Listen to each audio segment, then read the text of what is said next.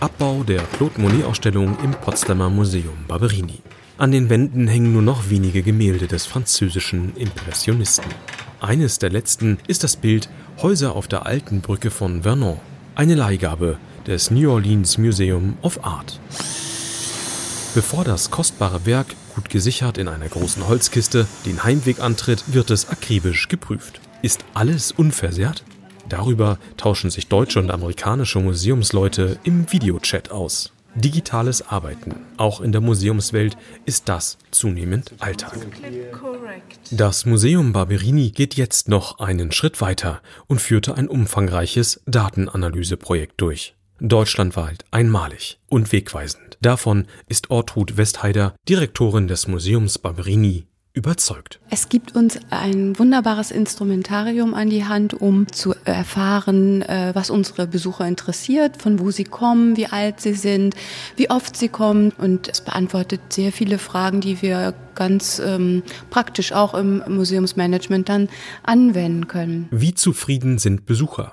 Wie kann das Museumserlebnis optimiert werden? Diese Fragen standen am Anfang des Projekts. Da gibt es eben viele Annahmen und Gefühle, die man bei den Veranstaltungen einfach mitkriegt. Aber viel wichtiger war es für uns, diese Annahmen auf einer soliden Datenbasis zu sehen, um ein ganzheitliches Bild zu kriegen. Sagt Remigius Plath. Er verantwortet im Barberini den Bereich Digitalisierung. Eine solide Datenbasis, das ist das Ticketsystem des Museums. Weit über eine Million Eintrittskarten wurden darüber schon verkauft. Für Ausstellungen, Führungen, Konzerte, Events. Anonymisiert speichert es Informationen zu Alter, Geschlecht und Wohnort, zum Buchungsverhalten von Jahreskarteninhabern und größeren Besuchergruppen, um nur einige Beispiele zu nennen. Seit der Eröffnung im Jahr 2017 hat sich einiges angesammelt. Eine gute Basis für das Datenanalyseprojekt findet Barberini-Direktorin Ortrud Westheider. Wir sind ein junges Museum. Wir haben von Anfang an mit einem Ticketsystem gearbeitet, wo wir eben jetzt auch schon inzwischen zehn Ausstellungen miteinander vergleichen können. Das heißt, wir haben alle diese Daten. Doch dieser Datenschatz war bisher ungenutzt. Die komplexen und verschachtelten Datensätze für Laien sind sie schlicht unverständlich. Für IT-Studierende des Hasso-Plattner-Instituts der Universität Potsdam nicht. Kurzerhand wurde deshalb ein gemeinsames Projekt beschlossen. Institut und Museum stehen in regem Austausch. Beide gehören zu einem von SAP-Mitgründer Hasso Plattner initiierten Netzwerk. Lange und komplizierte Projekt- und Finanzierungsanträge? Brauchte das Projekt nicht. Ein Glücksfall, sagt Remigius Plath. Einen Monat später ging es schon los. Und ich glaube, das ist einmalig, insbesondere auch in der Museumslandschaft. Aber wir haben natürlich auch den Vorteil dieses Netzwerks, dass wir da einfach schnell loslegen können. Sechs Studierende trafen sich regelmäßig mit allen Museumsbereichen. Nach deren Wünschen, Ideen und Fragestellungen programmierten die IT-Profis eine maßgeschneiderte Software. Aus kryptischen Zahlenbergen wurden plötzlich verständliche Grafiken und Statistiken.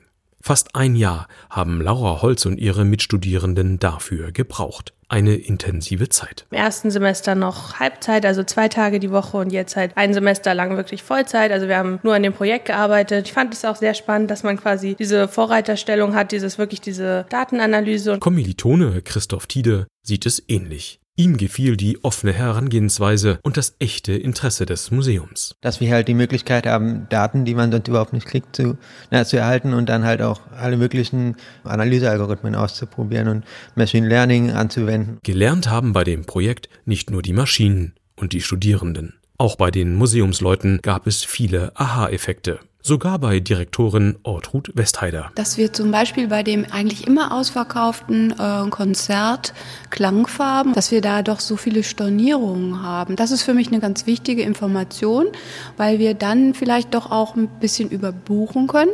Und das bedeutet, dass wir äh, an der Abendkasse vielleicht auch noch ein Kontingent hinterlegen können, um das dann wirklich auch voll auszuschöpfen. Das ist eine wertvolle Information und wird dann sicherlich pro Abend 30 Leuten die Möglichkeit Möglichkeit geben, äh, auch noch reinzukommen. Auch die jetzt erstmals mögliche Analyse des Besucherverhaltens von Jahreskarteninhabern wird praktische Folgen haben. Bisher waren für sie starre Zugangskapazitäten geblockt.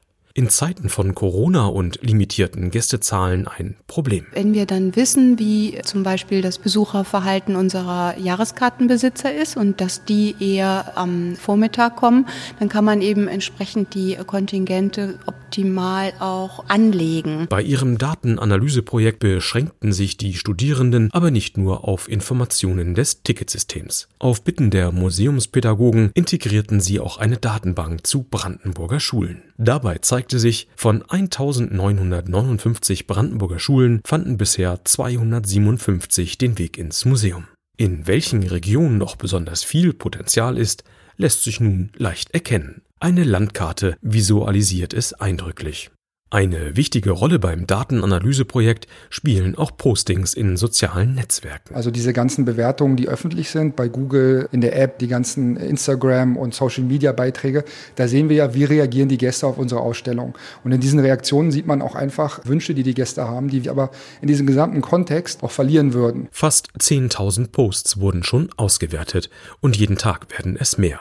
Vollautomatisiert durchsucht die Software Social-Media-Kanäle, speichert Meinungsbeiträge zum Museum, seiner App und seinen Ausstellungen. Und sie interpretiert die Kommentare eigenständig. Ein Post wie Ausstellung top, leider zu voll, wird dafür in seine Bestandteile zerlegt.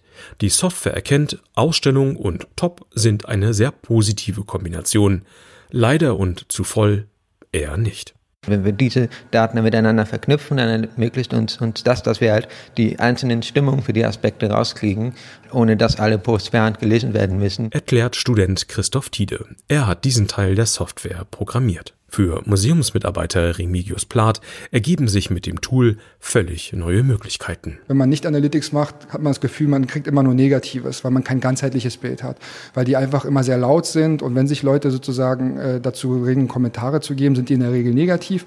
Wenn man die eine da breite Datenbasis nutzt und die strukturiert aufarbeitet, dann sieht man eben, dass es auch sehr viel Positives gibt, was man vorher vielleicht, weil jemand laut schreit, nicht mitbekommen hat. Remigius Plath hofft nun, dass bald auch andere Museen vom Potsdamer Projekt profitieren wollen. Ein Wunsch, den auch Studentin Laura Holz hat. Man fühlt sich so ein bisschen schon als Pionier, aber ja, man, man muss halt jetzt natürlich auch erstmal abwarten, ob jetzt andere Museen das dann halt auch wirklich so übernehmen, ob das überhaupt gut Anklang findet in der Museumswelt.